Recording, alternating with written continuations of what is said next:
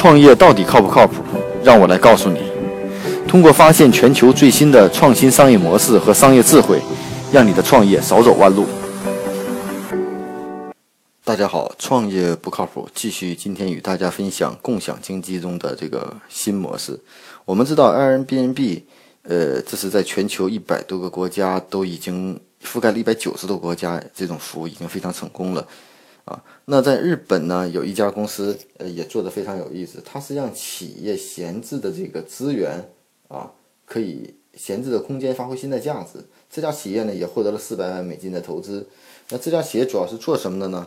呃，它跟 Airbnb 不同的是，Airbnb 是旅旅游住宿为主，而这家来自日本的号称商用版的 Airbnb 叫 Space Marker Space Market，。它是整合了很多企业呃或者个人的私人空间，让这些闲置空间发挥更大的价值。比如说，我们的使用者可以通过它的应用，可以去按照会议、外派、宴会、婚礼等各种的条件，在它上面找到适合的空间，然后勾选选定的日期，再通过这个平台发私信给屋主，等到双方沟通完毕以后，在规定期间内完成预约。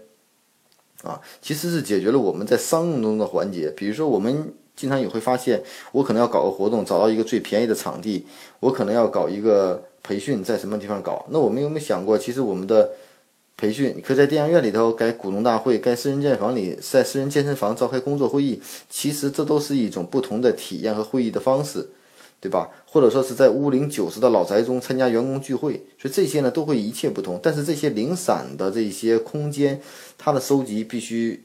不是在各种有专门经营的，必须通过我们不同的收集来完成。所以说，它也是把个人的或企业的一些闲置的空间充分利用起来啊，可以给提供一些有需要的企业来服务啊。比如说我们通常想的水族馆、动物园、离岛住宅等等都有。而且在这某个细分市场，也有专门做别墅出租的，也有专门做某一个行业的。但我觉得从另一个角度来说，这家公司是满足了一些特定的场景的需求，对吧？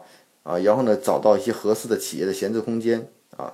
那目前呢，它的服务方式呢，租用时间都是以小时为单位的啊，然后呢，呃，一小时以上，然后呢，闲置方呢在平台上发布资讯，它审核发布，然后呢，从租金中赚取手续费，然后呢，也可以补贴平台所需要的运营的费用。那这个网站呢是上线也有两两年多了，目前的网站上的平台已经有将近有十几万个场地可选。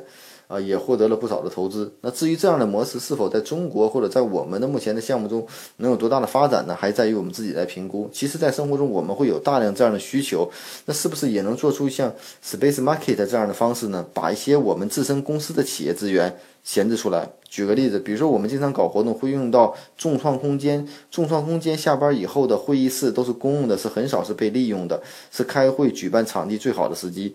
那可能还有很多公众的场所，比如像健身房。比如说像一些图书馆，像一些大学的教室，其实都是我们寻找开会或搞活动的一些常用的地方。因为我们从草知了纸，呃，我们只知道一些商务活动，再找酒店、找各种的这种商务场所的话，费用是非常高的，而且都要提前预约的。那为什么我们的年会不能换个方式去开呢？也许个人有一个很好的空间，也许企业有很好的空间可以出租出去。一方面是贴补一些日常的运营费用，再一方面也能发挥这种闲置空间更大的价值。那我们这种方式呢，为什么不能跟很多商用地产去合作？商用地产也控制了大量闲剩的资源，也可以发挥它的作用。那我们在期间呢，做好运营的服务和体系就可以了。其实整体的模式呢，跟 Airbnb 还是有很大的相似点，但是它是更商业化、更专业化啊。所以这也许是更好一个契机点，也就现在更火爆的一些闪快闪店的这种方式，其实未尝不是利用商场的一些空闲的空间来完成的。所以说，可以见共享的这个空间和共享的时间、共享经济的理念在无处都有。所以说，只要我们利用好了，把相关的双方的利益做很好的匹配，我们在期间就能获得更大的价值。所以呢，希望今天通过分享的日本的这家公司叫 Space Market。通过共享企业的或共享我们私人的空间，给一些有价值的第三方去用，啊，我觉得这样的模式还是可以值得探讨的。关于创业不靠谱，更多的文字资讯，请关注技术帮的微信号，啊，技术帮零零幺。